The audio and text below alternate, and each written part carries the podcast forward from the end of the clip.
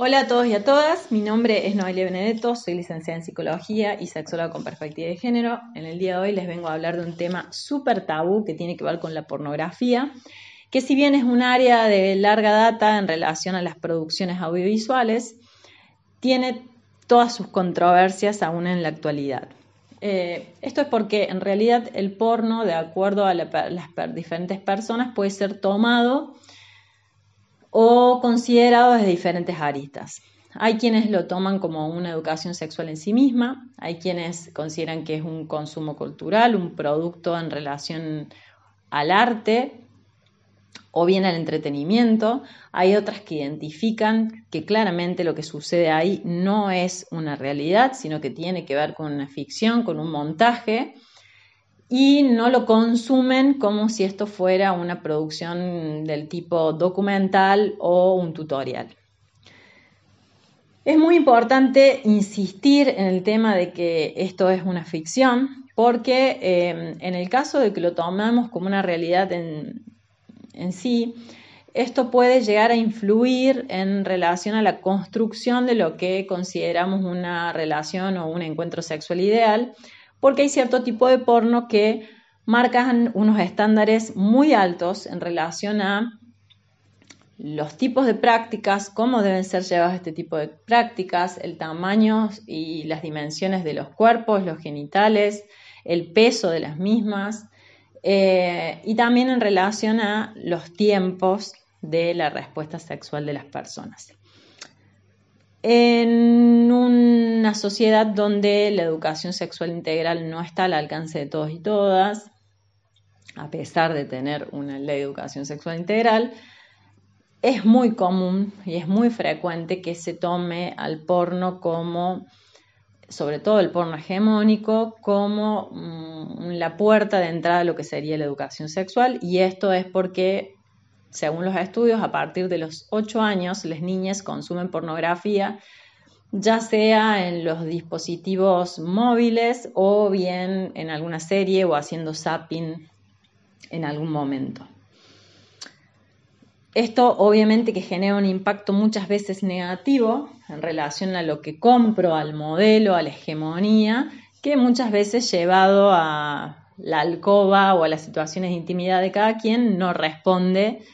en ninguna de las métricas que impone este tipo de pornografía. También tendríamos que ponernos a pensar cómo es la modalidad de consumo del porno, es decir, si lo vemos a los fines de la recreación, como consumiríamos cualquier tipo de arte, o bien si lo utilizamos como una especie de disparador o estímulo para autoestimularnos, para masturbarnos o bien para iniciar o sostener o bien replicar algún tipo de relaciones sexuales con otras personas. Otra cuestión a tener en cuenta en relación al porno es que lo que consumimos no determina nuestra identidad sexual, nuestra orientación, y mucho menos debemos sentir culpas en relación a las fantasías sexuales que están enlazadas a esos guiones de ficción. ¿sí? De repente hay personas que consideran que eh, siendo heterosexuales está mal o dice algo de su orientación sexual el consumir pornografía homosexual o de repente empiezan a tener ciertos conflictos en relación a escenas que tengan que ver con situaciones de violencia o situaciones de violación. Este tipo de cuestiones pasa algo muy similar a lo que sucede en la fantasía, eh, que, nosotros podemos llegar a recrear en nuestras mentes, y es que solamente tiene que ver con esos planos. La fantasía es una potencial eh, zona erógena en sí misma, pero no tiene eh, ningún sentido depositada tal y como la fantaseamos en la realidad. ¿sí? Dejaría de tener el efecto del orden del fantaseo. Entonces no hay razón por la cual sentirse culpable, en falta o con algún tipo de problemática alrededor de, lo que nos excita, ¿no es cierto? Eh, el porno mm, tiene muchísimas categorías. Hoy les vengo a hablar de tres, en realidad, que a veces se confunden o a veces se desconocen. La primera es el porno mainstream, dominante o hegemónico, que en realidad es el más cliché, tiene que ver con una lógica donde la representación de los cuerpos son ideales, personas esbeltas, con algún tipo de intervención quirúrgica en sus cuerpos, jóvenes,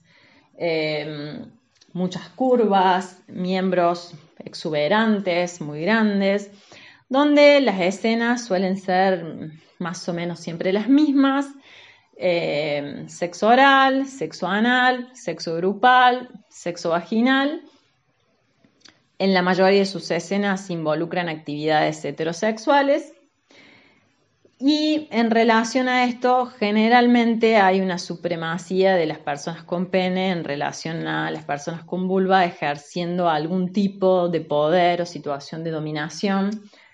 eh, no tan solo en lo que se ficciona ahí, sino también en las lógicas de pago, de contratación y las condiciones laborales en las que se encuentran esas personas. No todas las situaciones que se ven son consentidas, algunas están guionadas, eh, pero no todas las personas integrantes de eso están al tanto de los guiones tal y como se van sucediendo. Hay muchas de las, de las personas que tienen alterados sus estados de conciencia en relación a algún tipo de consumo de alguna sustancia, em, lo cual los convierte muchas veces en situaciones de violencia o delito en sí. Generalmente las personas con vulva están vistas como objetos de consumo. Los planos suelen ser eh, o muy abiertos o siempre en relación al falo. Eh, las lógicas son súper coitocentristas y eh, también hay algún tipo de morbo en relación a todo lo que tenga que ver con fluidos y cantidades en esto del semen y los squids. La segunda gran categoría tiene que ver con el porno feminista, indie o underground. Em,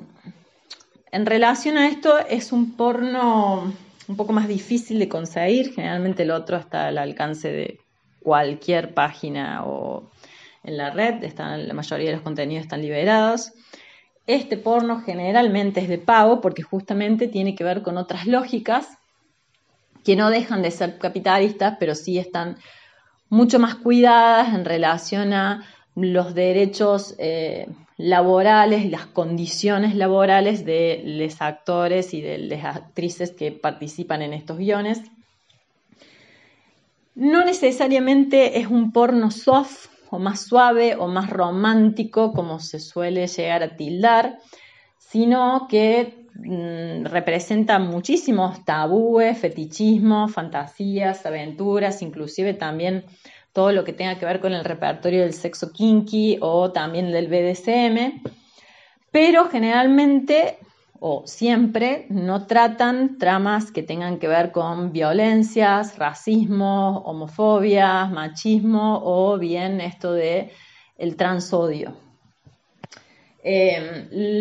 los planos, las luces y las capturas, todo lo que tiene que ver que se le llama la fotografía, son mucho más estéticas.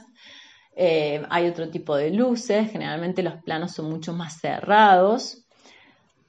los guiones no son eh, por excelencia coitocentristas, son mucho más diversos, al igual que los cuerpos de las personas que representan estas escenas. Hay apertura a, a mucha más diversidad corporal, funcional y a poder registrar una variabilidad muy amplia en lo que, lo que tiene que ver con las respuestas sexuales eh, humanas. Prima todo lo que es la cultura del consenso, el consentimiento, el respeto, el cuidado. Todos los guiones, todas las performances están pautadas, preacordadas y em, generalmente también se arman montajes acordes a los deseos de las personas involucradas. El máximo exponente o la, máxima exponente en relación a la dirección de este tipo de porno es Erika Last. tiene una página, pueden entrar y descargar ahí una sección de contenido gratuito, la otra es de pago, generalmente es en euros, y después tiene otra que se llama Ex Confessions, que eh, tiene que ver con llevar a la ficción a deseos e historias sexuales que les fue acercando el público. Otra de las páginas es Four Chambers, después otra muy conocida que tiene que ver con el porno queer es Pink and White, y por último, algo que se suele reconfundir con el porno indio feminista es el post-porno. El post-porno generalmente tienen que ver con intervenciones, con performance, pero intervenciones a nivel de lo público con intenciones políticas. El post-porno es un movimiento artístico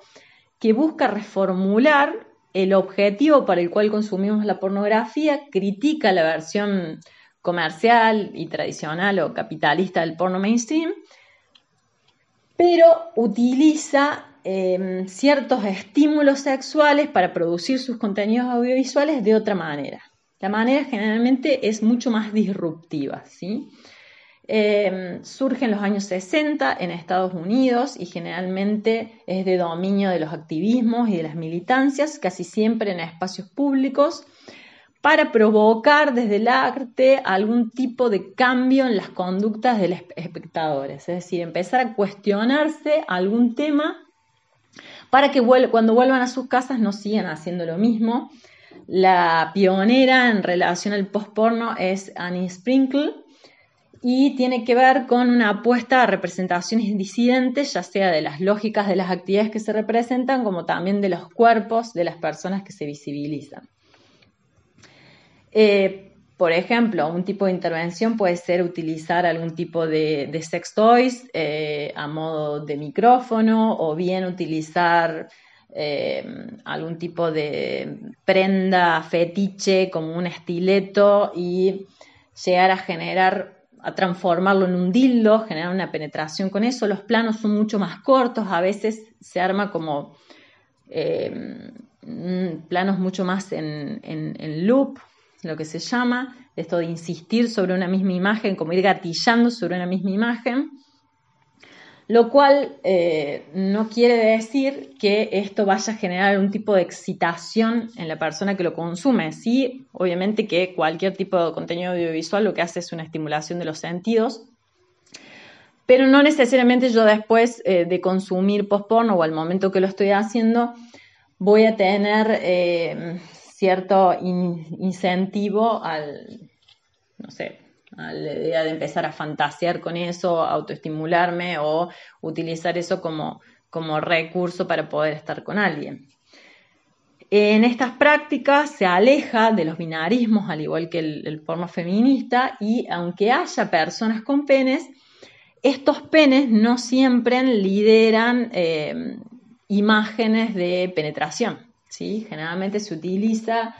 la imagen fálica, ya sea de un juguete o del pene en sí mismo, para otro tipo de em, recreaciones. Eh, entonces, el objetivo es diametralmente opuesto al del otro porno, sino que tiene que ver con cuestionar, criticar y poner eh, en debate las lógicas heterosexuales, heteronormativas, patriarcales, capitalistas falocráticas y androcentristas en las que somos disciplinados y disciplinadas al momento de, la, de las sexualidades. ¿sí? Em, por último, les quiero acercar dos frases que me parecieron interesantes en relación a esta temática. Una es de Paul Preciado, que dice, el mejor antídoto con la la pornografía dominante no es la censura, sino la producción de representaciones alternativas de sexualidad. Con esto lo que les quiero transmitir es que la pornografía no es el mal de todos los males, es un recurso más para fantasear, como por ejemplo la literatura erótica. El tema es cómo la consumimos y qué pretendemos en relación de nuestra sexualidad eh, al momento de vincularla con estos productos que, consumimos. Y en segundo lugar, una frase de María Llopis que ella trabaja la temática post-porno, dice, bien es cierto que la industria del porno ha hecho mucho daño, una industria llena de estereotipos y clichés sexistas que nos ha marcado y que hemos aborrecido a fuerza de aburrimiento. El término pornografía ha sido contaminado hasta el límite, pero el porno puede ser otra cosa y ya es otra cosa. Y está en nuestras manos que sea otra cosa, en nuestras manos y en nuestras cámaras. Porque si no nos gusta lo que vemos, podemos grabar otra cosa, hacerlo nosotros, nosotras mismas. Con esto lo que les quiero transmitir es que se animen a consumir, a buscar, a pagar también otro tipo de pornografía para poder ampliar el repertorio al momento de fantasear y al momento de vincularnos no ficcionalmente con otras personas, pretender entender y comprender que lo que vemos en ese tipo de filmografías muchas veces, o casi todas las veces, es imposible de llevarlos tal y cual a nuestras camas y a nuestros cuerpos. Esto es todo por hoy y les mando un saludo grande.